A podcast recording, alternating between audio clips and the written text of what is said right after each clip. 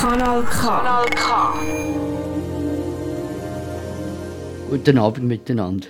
Ich begrüße euch ganz herzlich zur Fortsetzung von unserem Drama Draußen vor der Tür. Steigen wir gerade ein in die fünfte Szene. Nach dem Riesenfrosch beim Besuch hat sich der Unteroffizier Beckmann mit dem klauten Ruhm vom Oberst einen zünftigen Rausch angetrunken und hat einen Beschluss gefasst. Was für einen? Das hören wir jetzt in der Szene Beckmann mit Schnaps. Prost! Ah, der wärmt. Nein, der Mann hat recht. Prost! Sollen wir uns hinstellen und um die Toten trauern, wo er uns selbst so dicht auf den Hacken sitzt? Prost! Hm, der Mann hat recht. Wer Schnaps hat, ist gerettet. Prost! Es lebe der blutige Oberst. Es lebe die Verantwortung. Heil! Ich gehe zum Zirkus. Es lebe der Zirkus. Der ganze große Zirkus. Ja, der Rausch hat ihm also den Mut gegeben, zum Zirkus zu gehen und hat darum beim Theaterdirektor vorgesprochen, in der Hoffnung, dass er eine Arbeit überkommt. Hören wir doch rein, einen Besuch beim Direktor. Sehen Sie, gerade in der Kunst brauchen wir wieder eine Jugend, die zu allen Problemen aktiv Stellung nimmt. Eine mutige, nüchterne, revolutionäre Jugend. Wir brauchen einen Geist wie Schiller, der mit zwanzig seine Räuber machte. Wir brauchen einen Grabbe, einen Heinrich Heine.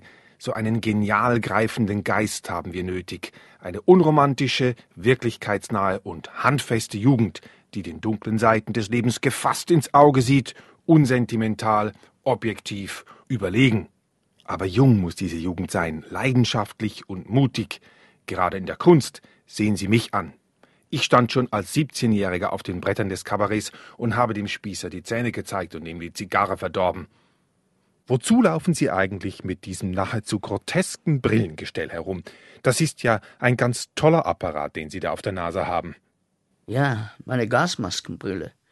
Die haben wir beim Militär bekommen, wir Brillenträger, damit wir auch unter der Gasmaske den Feind erkennen und schlagen konnten. Aber der Krieg ist doch lange vorbei. Wir haben doch längst wieder das dickste Zivilleben. Ich bin erst vorgestern aus Sibirien gekommen. Vorgestern? Ja, vorgestern. Sibirien? Grässlich, was? Grässlich. Ja, der Krieg. Aber die Brille, haben Sie denn keine andere? Ich bin glücklich, dass ich wenigstens diese habe. Ja, haben Sie denn nicht vorgesorgt, mein Guter? Wo? In Sibirien? Ja, natürlich. Dieses dumme Sibirien. Sehen Sie, ich habe mich eingedeckt mit Brillen. Ja, Köpfchen. Ich bin glücklicher Inhaber von drei erstklassigen, rassigen Hornbrillen. Echtes Horn, mein Lieber. Und ich habe nichts, was ich Ihnen geben könnte, damit Sie mir eine abtreten mir selbst so behelfsmäßig und repariert vor. Könnten Sie mir nicht eine. Wo denken Sie hin, mein bester Mann? Von meinen paar Brillen kann ich keine einzige entbehren. Meine ganzen Einfälle, meine Wirkung, meine Stimmungen sind von ihnen ja, abhängig. Das ist es eben. Meine auch. Und Schnaps hat man nicht jeden Tag. Und wenn der alle ist, ist das Leben wie Blei. Zäh, grau und wertlos.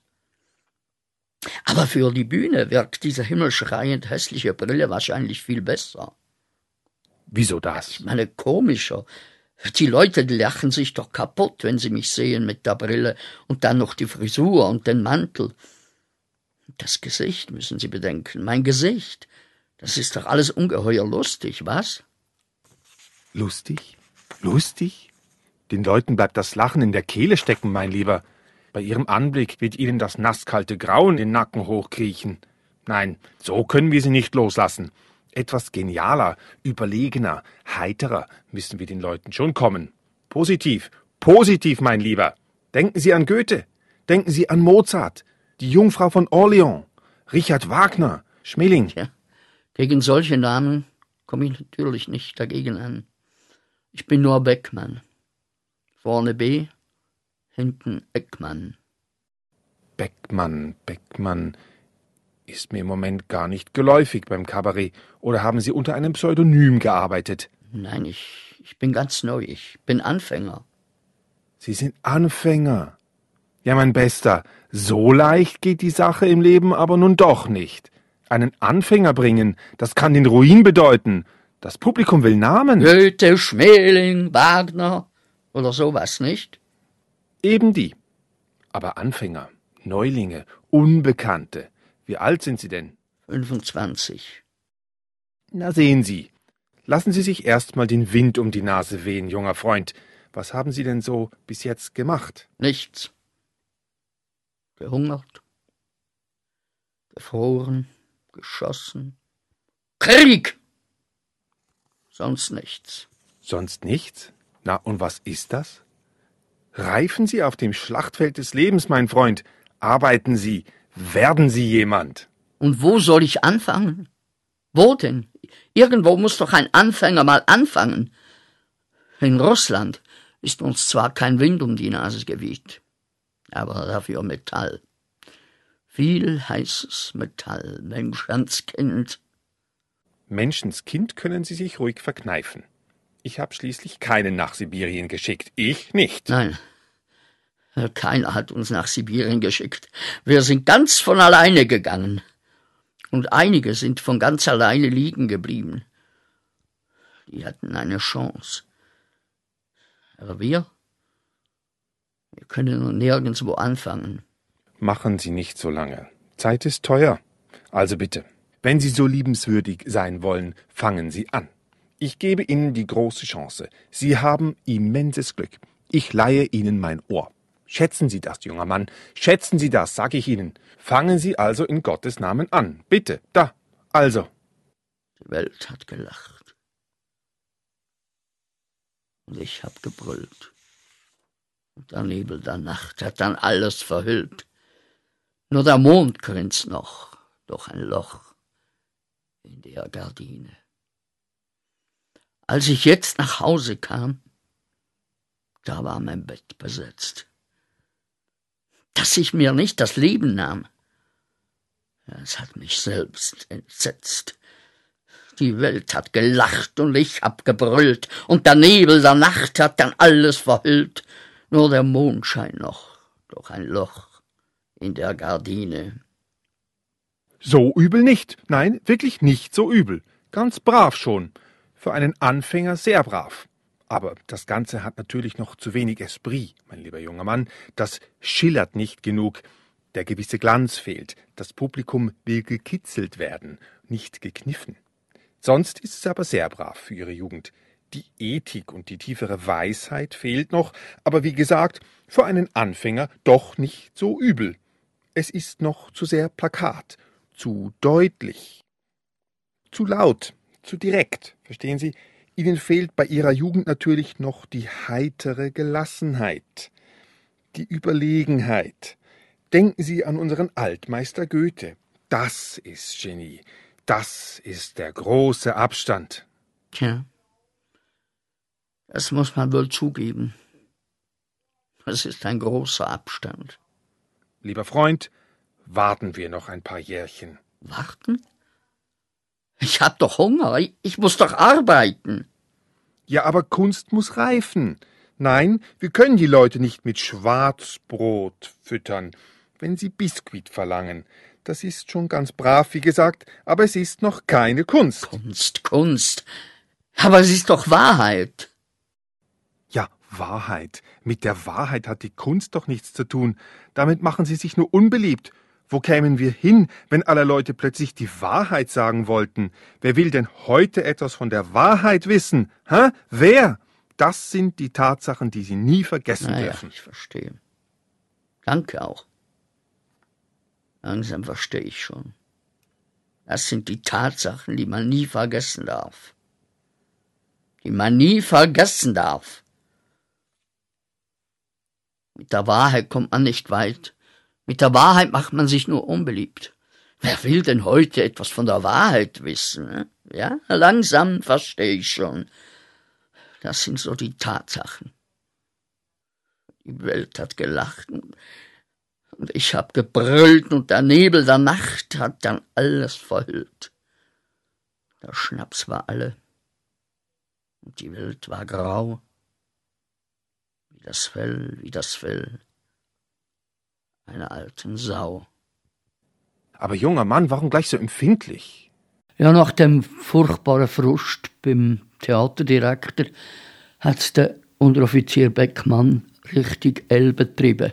Er ist aber vom anderen zurückgehalten worden und er hat ihm einen wunderbaren Rat gegeben. Und über den befolgt, hören wir in der nächsten Szene. Die Welt hat gelacht und ich hab gebrüllt und der Nebel der Nacht hat dann alles verhüllt. Der Schnaps war alle und die Welt war grau, wie das Fell, wie das Fell einer alten Sau.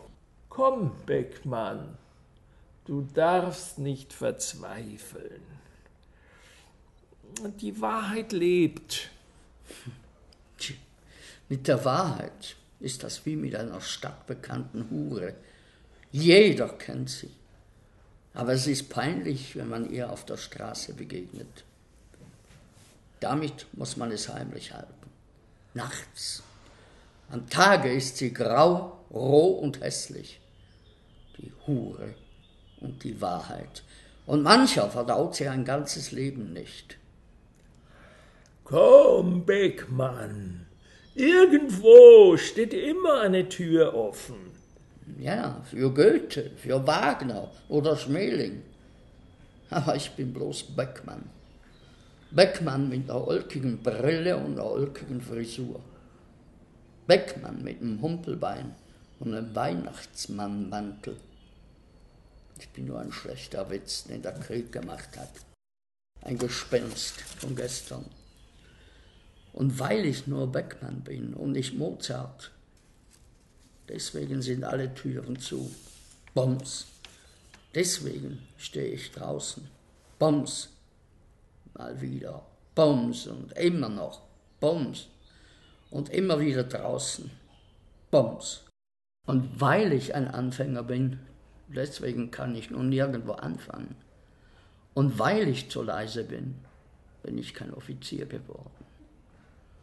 Und weil ich zu laut bin, mache ich das Publikum bange. Und weil ich ein Herz habe, das nachts schreit über die Toten, deswegen muss ich erst wieder ein Mensch werden, im Anzug vom Herrn Oberst. Die Straße stinkt nach Blut, weil man die Wahrheit massakriert hat. Und alle Türen sind zu. Ich will nach Hause aber alle Straßen sind finster. Nur die Straße nach der Elbe runter, die ist hell. Oh, die ist hell. Bleib hier, Beckmann! Deine Straße ist doch hier. Hier geht es nach Hause. Mein Gott, nach Hause. Ja, ja, ich will nach Hause. Ich will zu meiner Mutter. Ich will endlich zu meiner Mutter. Komm, hier ist eine Straße. Da, wo man zuerst hingehen sollte, daran denkt man zuletzt. Nach Hause, wo meine Mutter ist. Meine Mutter. In der nächsten Szene befolgt der Unteroffizier Beckmann den Rat und geht heim. Und was er dort vorfindet, das hören wir in dieser Szene. Unser Haus steht noch. Und es hat eine Tür. Und die Tür ist für mich da. Meine Mutter ist da und macht die Tür auf und lässt mich rein. Dass unser Haus noch steht. Die Treppe knarrt auch immer noch. Und da ist unsere Tür. Tja, warum steht denn hier nicht mehr Beckmann? Da kann man doch nicht einfach einen anderen Namen annageln, wenn da 30 Jahre lang Beckmann angestanden hat. Wer ist denn dieser Kramer? Was wollen Sie? Ja, äh, guten Tag. Ich, äh, Was? äh, wissen Sie, wo unser Messingschild geblieben ist? Was für ein unser Schild. Das Schild, das hier im an war, 30 Jahre lang. Weiß ich nicht. Wissen Sie denn nicht, wo meine Eltern sind? Wer sind das? Wer sind Sie denn? Ich heiße Beckmann. Ich bin doch hier geboren. Das ist doch unsere Wohnung. Nein, das stimmt nicht. Das ist unsere Wohnung. Geboren können Sie ja hier meinetwegen sein. Das ist mir egal. Aber Ihre Wohnung ist das nicht. Die gehört uns. Ja, ja, aber wo sind denn meine Eltern geblieben? Die müssen doch irgendwo wohnen. Sie sind der Sohn von diesen Leuten, von diesen Beckmanns, sagen Sie? Sie heißen Beckmann? Ja, natürlich, ich bin Beckmann. Ich bin doch hier in dieser Wohnung geboren. Das können Sie ja auch. Das ist mir ganz egal. Aber die Wohnung gehört uns. Aber meine Eltern? Wo sind denn meine Eltern abgeblieben? Können Sie mir denn das nicht sagen, wo sie sind? Das wissen Sie nicht? Und Sie wollen der Sohn sein, sagen Sie? Sie kommen mir aber vor, wenn Sie das nicht mal wissen. Wissen Sie? Um Gottes Willen, wo sind Sie denn hin, die alten Leute? Sie haben hier 30 Jahre gewohnt und nun sollen Sie mit einem Mal nicht mehr da sein? Reden Sie doch. Sie müssen doch irgendwo sein. Ja, doch. Soviel ich weiß, Kapelle 5. Kapelle 5? Was für eine Kapelle 5 denn? Kapelle 5 in Ohlsdorf. Wissen Sie, was Ohlsdorf ist? Eine Gräberkolonie. Wissen Sie, wo Ohlsdorf liegt? Bei Fuhlsbüttel. Da oben sind die drei Endstationen von Hamburg. In Fuhlsbüttel das Gefängnis, in Alsterdorf die Irrenanstalt und in Ohlsdorf der Friedhof. Tja, was machen Sie denn da? Sind Sie denn tot? Sie haben doch noch eben gelebt. Woher soll ich denn das wissen? Ich, ich war drei Jahre lang in Sibirien, über tausend Tage. Sie sollen tot sein? Warum sind Sie denn gestorben? Sie hatten doch gar keinen Grund. Sie können doch nicht einfach so stillschweigend wegsterben. Sie sind vielleicht die Marke, Sie komischer Sohn. Gut, Schwamm drüber. Tausend Tage Sibirien ist ja auch kein Spaß. Versteh schon, wenn man dabei durchdreht und in die Knie geht. Die alten Beckmanns konnten nicht mehr, wissen Sie? Hatten sich ein bisschen verausgabt im Dritten Reich. Das wissen Sie doch. Was braucht so ein alter Mann noch Uniform zu tragen? Und dann war er ein bisschen doll auf die Juden. Das wissen Sie doch, Sie Sohn, Sie. Die Juden konnte ihr Alter nicht verknusen. Die regten seine Galle an. Er wollte sie alle eigenhändig nach Palästina jagen. Hat er immer gedonnert. Im Luftschutzkeller, wissen Sie, immer wenn eine Bombe runterging, hat er einen Fluch auf die Juden losgelassen. War ein bisschen sehr aktiv, Ihr alter Herr. Hat sich reichlich verausgabt bei den Nazis. Na, und als das braune Zeitalter vorbei war, da haben sie ihn dann hochgehen lassen, den Herrn Vater. Wegen der Juden. War ja auch ein bisschen doll, das mit den Juden. Warum konnte er auch seinen Mund nicht halten? War eben zu aktiv, der alte Beckmann. Und als es nun vorbei war mit den braunen Jungs, da haben sie ihm mal ein bisschen auf den Zahn gefühlt. Na, und der Zahn war ja faul. Das muss man wohl sagen. Der war ganz oberfaul. Äh, sagen Sie mal, ich freue mich schon die ganze Zeit über das drollige Ding, was Sie da als Brille auf die Nase gebastelt haben. Wozu machen Sie denn so ein Heckmeck? Das kann man doch nicht als vernünftige Brille ansprechen. Haben Sie denn keine normale, Junge? Nein, das ist eine Gasmaskenbrille, die bekamen die Soldaten, die. Erkenne ich doch, weiß ich doch. Nee, aber aufsetzen würde ich sowas nicht. Dann lieber zu Hause bleiben. Das wäre was für meinen Alten. Wissen Sie, was der zu Ihnen sagen würde? Der würde sagen, Mensch, Junge, nimm doch das Brückengeländer aus dem Antlitz. Weiter. Was ist mit meinem Vater? Erzählen Sie doch weiter. Es war gerade so spannend. Los, weiter, Frau Kramer, immer weiter. Ja, da ist nichts mehr zu erzählen. An die Luft gesetzt haben sie ihren Papa. Ohne Pension, versteht sich. Und dann sollten sie noch aus der Wohnung raus. Nur den Kochtopf durften sie behalten. Das war natürlich trübe. Und das hat den beiden Alten den Rest gegeben. Da konnten sie wohl nicht mehr. Und sie mochten auch nicht mehr. Na, da haben sie sich ah, selbst endgültig entnazifiziert. Das war nun wieder konsequent von ihrem Alten, das muss man ihm lassen. Was haben Sie? Sich selbst. ähm, Entnazifiziert. Das sagen wir so, wissen Sie. Das ist so ein Privatausdruck von uns. Ja, die alten Herrschaften von Ihnen hatten nicht mehr die rechte Lust. Einen Morgen lagen sie steif und blau in der Küche. So was Dummes, sagt mein Alter. Von dem Gas hätten wir einen ganzen Monat kochen können. Ich glaube, es ist gut, wenn Sie die Tür zumachen. Ganz schnell. Ganz schnell. Und schließen Sie ab. Machen Sie ganz schnell Ihre Tür zu, sage ich Ihnen. Machen Sie! Ich halte es nicht aus. Ich halte es nicht aus. Ich halte es nicht aus. Kanal K. Kanal K.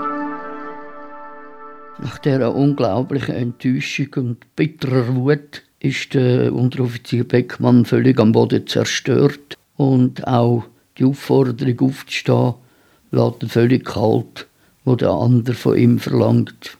Dass dann weitergeht, kommt in der nächsten Szene. Steh auf, sag ich. Lebe! Nein, aufstehen mag ich nicht mehr. Ich träume doch gerade so schön. Ich liege auf der Straße und sterbe. Die Lunge macht nicht mehr mit, das Herz macht nicht mehr mit und die Beine nicht. Der ganze Beckmann macht nicht mehr mit. Hörst du? Glatte Befehlsverweigerung. Unteroffizier Beckmann macht nicht mehr mit. Toll, was? Komm, Beckmann, du musst weiter. Weiter? Abwärts, meinst du? Weiter abwärts? Aber, sagt der Franzose, es ist so schön zu sterben, du, das, das habe ich nicht gedacht. Ich glaube, der Tod muss ganz erträglich sein. Es ist doch noch keiner wieder zurückgekommen, weil er den Tod nicht aushandeln konnte. Vielleicht ist er ganz nett, der Tod. Vielleicht netter als das Leben. Vielleicht. In der nächsten Szene hören wir einen Dialog zwischen dem Unteroffizier Beckmann und dem lieben Gott. Ich glaube sogar schon im Himmel zu sein. Ich fühle mich gar nicht mehr. Und das ist wie im Himmel sein, sich nicht mehr fühlen. Und da kommt auch schon ein alter Mann. Der sieht aus wie der liebe Gott. Ja, beinahe wie der liebe Gott. Nur etwas zu theologisch. So weinerlich. Dass der liebe Gott ist. Guten Tag, alter Mann. Bist du der liebe Gott? Ich bin der liebe Gott, mein Junge, mein armer Junge. Ach, du bist also der liebe Gott. Wer hat dich eigentlich so genannt, lieber Gott? Die Menschen, ja? Oder du selbst? Die Menschen nennen mich den lieben Gott. Seltsam. Ja, das müssen ganz seltsame Menschen sein, die dich so nennen. Das sind wohl die Zufriedenen, die Satten, die Glücklichen und die, die Angst vor dir haben, die im Sonnenschein gehen, verliebt oder satt oder zufrieden, oder die es nachts mit der Angst kriegen, die sagen, lieber Gott, lieber Gott. Aber ich sage nicht, lieber Gott, du, ich kenne keinen, der ein lieber Gott ist. Mein Kind, mein Armes. Wann bist du eigentlich lieb, lieber Gott? Warst du lieb, als du meinen Jungen, der gerade ein Jahr alt war, als du meinen kleinen Jungen von einer brüllenden Bombe zerreißen ließt? Warst du da lieb, als du ihn ermorden ließest, lieber Gott, ja? Ich habe ihn nicht ermorden lassen. Nein, richtig. Du hast es nur zugelassen. Du hast nicht hingehört, als er schrie, als die Bomben brüllten. Wo warst du da eigentlich, als die Bomben brüllten, lieber Gott?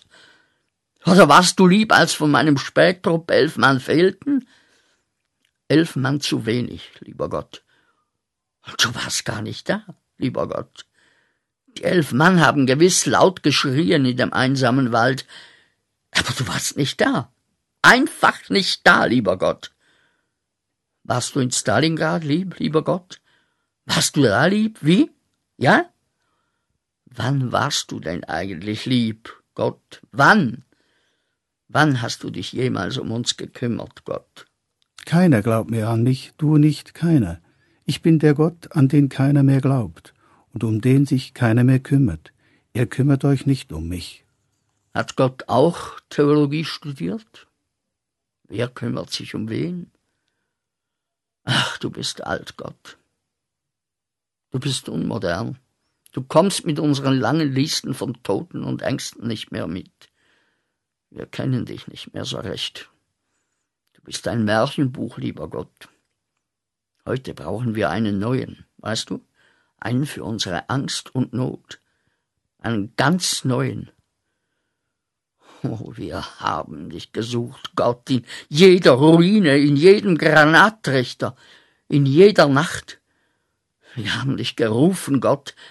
Wir haben nach dir gebrüllt, geweint, geflucht.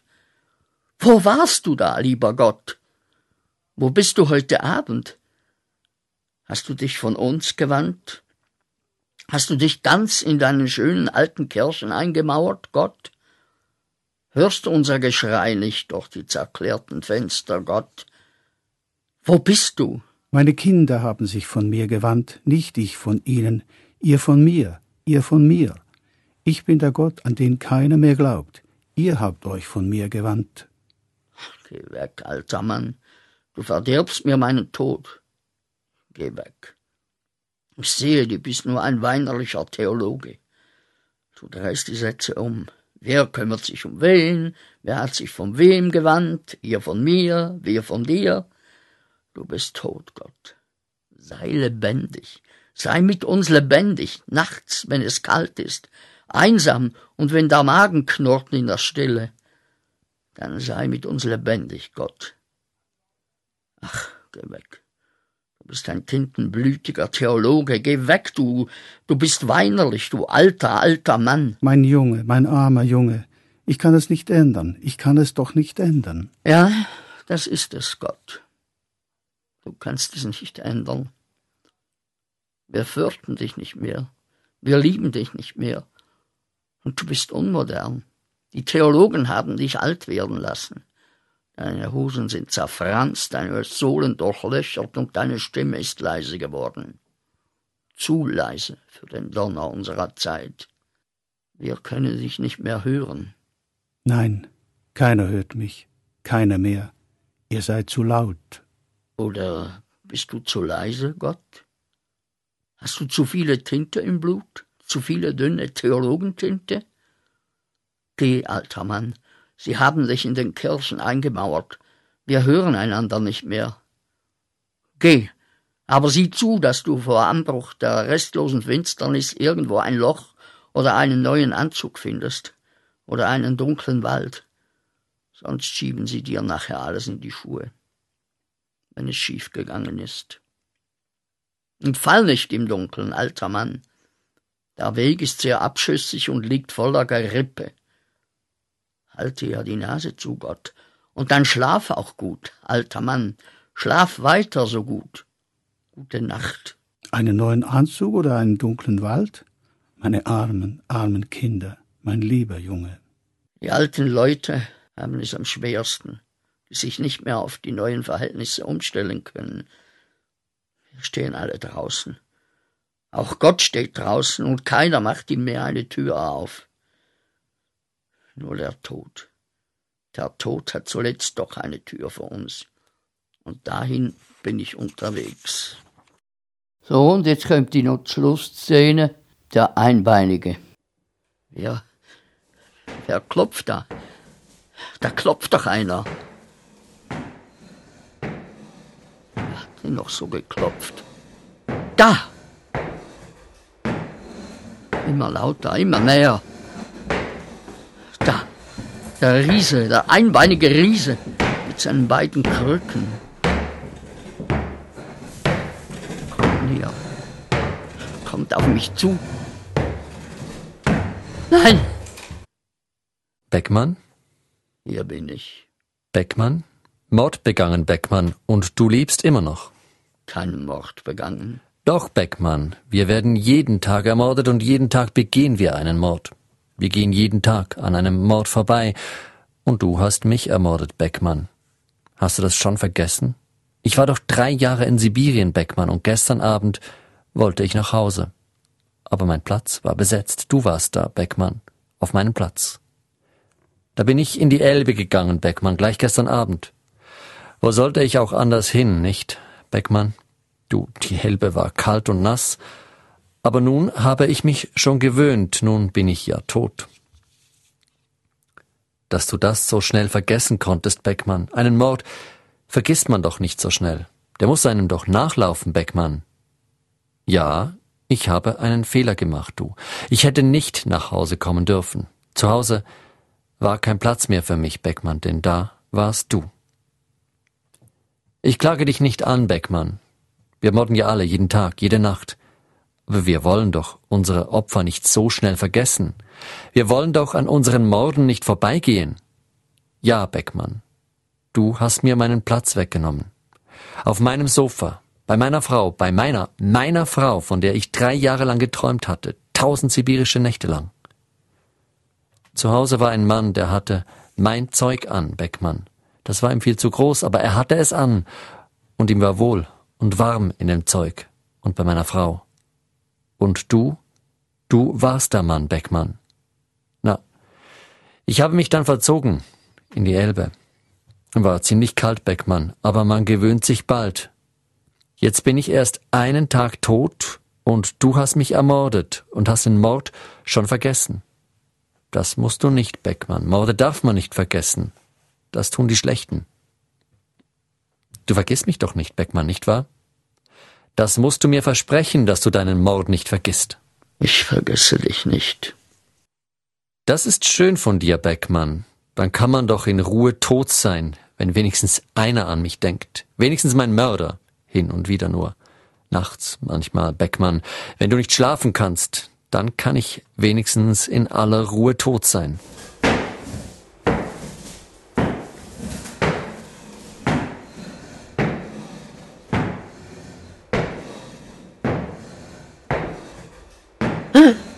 Wo bin ich? Habe ich geträumt? Bin ich denn nicht tot? Bin ich denn immer noch nicht tot? Hörst du den Totenwurm? Und ich? Ich soll leben? Und jede Nacht wird einer Wache an meinem Bett halten und ich werde seinen Schritt nicht los. Ein Mann kommt nach Deutschland. Und dann kommt der Einbeinige. Und der Einbeinige sagt Beckmann. Sagt immerzu Beckmann. Er atmet Beckmann, er schnarcht Beckmann, er stöhnt Beckmann, er schreit, er flucht, er betet Beckmann. Und er geht durch das Leben seines Mörders. Und der Mörder bin ich. Ich? Der Gemordete? Ich, den Sie gemordet haben, ich bin der Mörder? Wer schützt uns davor, dass wir nicht Mörder werden? Wir werden jeden Tag ermordet und jeden Tag begehen wir einen Mord. Wir gehen jeden Tag an einem Mord vorbei. Der Mörder Beckmann hält das nicht mehr aus, gemordet zu werden und Mörder zu sein. Und er schreit der Welt ins Gesicht. Ich sterbe. Und dann liegt er irgendwo auf der Straße der Mann, der nach Deutschland kam und stirbt. Früher lagen Zigarettenstummel Apfelsinenschalen und Papier auf der Straße. Heute sind es Menschen. Das sagt weiter nichts. Dann kommt ein Straßenfeger, ein deutscher Straßenfeger in Uniform mit roten Streifen von der Firma Abfall und Verwesung.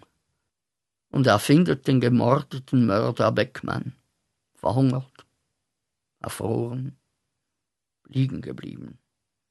Im zwanzigsten Jahrhundert, im fünften Jahrzehnt, auf der Straße in Deutschland.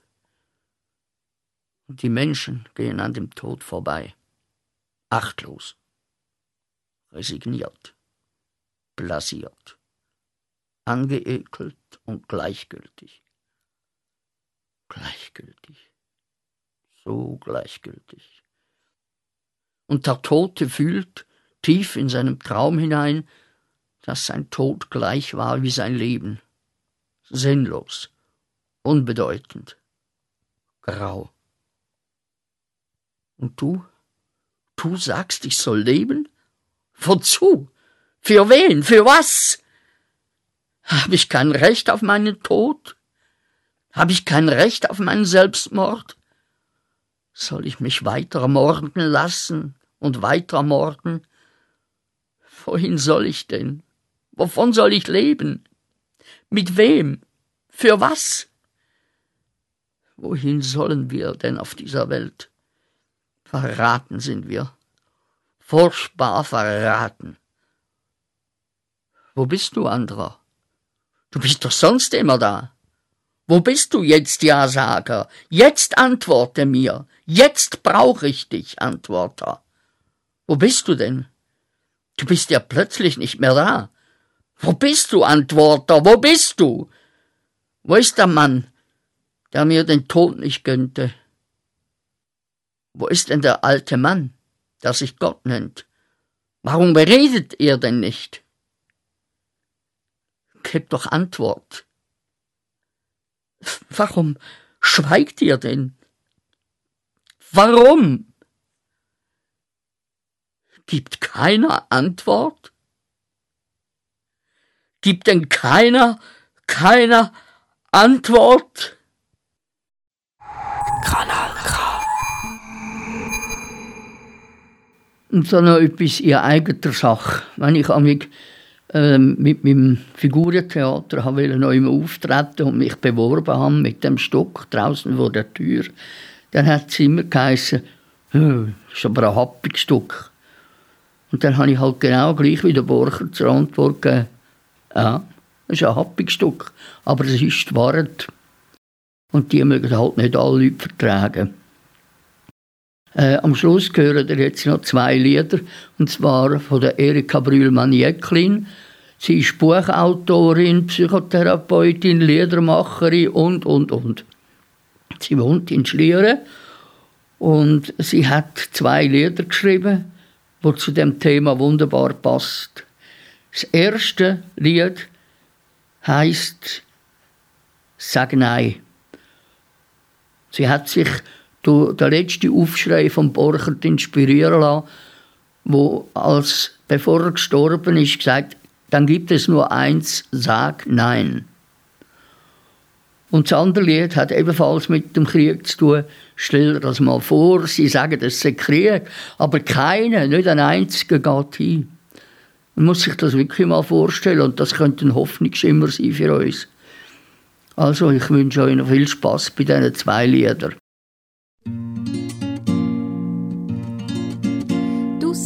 Soldat der Armee, wenn man dir heute befiehlt, du sollst der Nächste nicht lieb haben. Und er siege doch dein Find und eine Gefahr für dein Grind und er müsse drum der Tod haben. Und du Mutter daheim, wenn man dir heute befiehlt, sollst für dein Land viel Kind haben. Buben brauch is ihr Armee und Meidli würd man sonst gern sehen und gemeinsam würd man Kraft haben. Der gibt's nur eins, der gibt's nur eins. Ich sag nein, nein. Wenn du im Moment da denkst, es könnte dir zum Nachteil sein, Vorteil ist für dich und deine Zukunft nur ein Ski. Es könnt ja du dann selber auch einmal betroffen sein, drum gibt's nur eins. Sag nein, sag nein,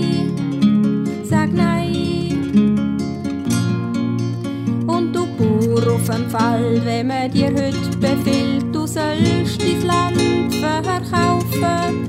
Und du heigst statt vom Korn viel mehr vom Geld und sie ist vorn und dann müsstest nicht mehr so viel laufen. Und du Arbeitermann, wenn man dir heute befiehlt, du sollst für gute Waffen, wo man in einem Krieg irgendwo brauchen tut, du sollst da dafür arbeiten. Da gibt's nur eins, da gibt's nur ich sag nein, nein. Und du Kind da der Schule, wenn man dir heute erzählt, nur auf eine Art könntest Erfolg haben. Und nur wer Ellenbögen hat, brech es auf einen grünen Zweig und der grösste und stärkste könnt Welt haben. Und du erwachsener Mensch, wenn man dir heute erzählt, man könnte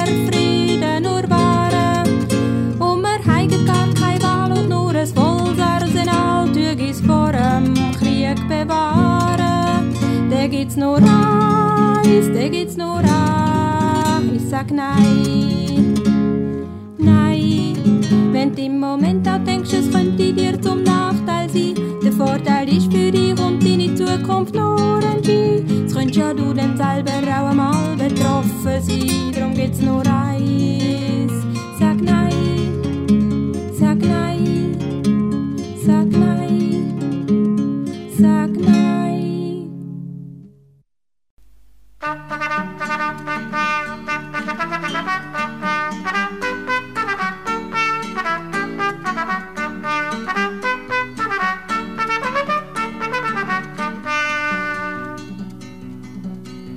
Es steht ein junger flotter Bursch, der zählt grad 19 Jahre.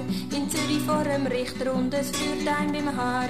Man weiß von ihm nur das Allerbeste als Schüler, Mensch und Christ. Fünf Monate sitzen muss er, weil er Dienstverweigerer ist. Richter fragt ein junge Mann, warum bist du nicht parat? Es wäre wichtig, dass fürs Vaterland dann jeder zu uns steht. Herr Richter sagt, der ist wahr, der Grund für mich ist so klar. Stellen Sie sich mal vor, Herr Richter, Sie sagen, es sei Krieg. Stell dir das mal vor, Sie sagen, es sei Krieg. Aber keine, keine, nicht ein einziger, nicht ein aller von allen geht hin. Und das nicht für uns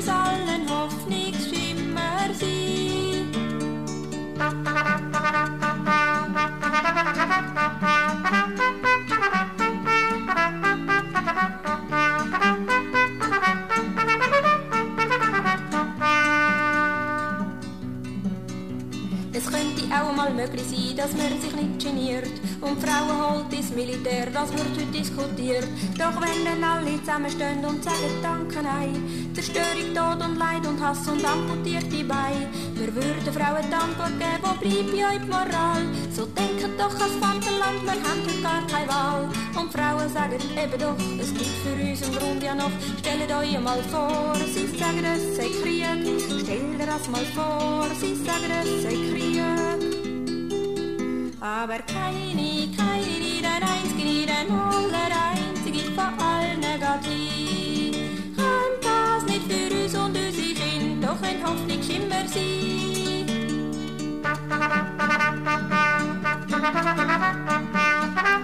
Zivildienst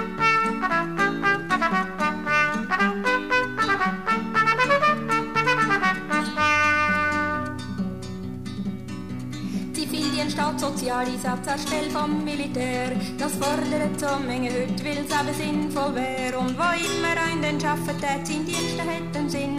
Und seine Arbeit wäre ja gewiss für alle nur ein Gewinn. Und fragt die ein der Oberstände, wo könnten wir auch hin? Wenn jeder anstatt ihm Soldaten Flagger wette sein. Und die Antwort wäre, es ist aber wahr, für alle jetzt so klar. Stellen Sie sich mal vor, Herr Ober, Sie sagen, es sei Krieg. Stell dir das mal vor, Sie sagen, es sei Krieg. Aber keine, keine, nicht ein einziger, nicht ein aller einziger von allen geht hin. Kann das nicht für Sie, Herr Oberst, auch ein Hoffnungsschimmer sein? Stell das mal vor, sie sagen, es sei Krieg. Stell dir das mal vor, sie sagen, es sei Krieg. Aber keine, keine, nicht ein einziger, nicht ein alle und das nicht für uns allen hoffen.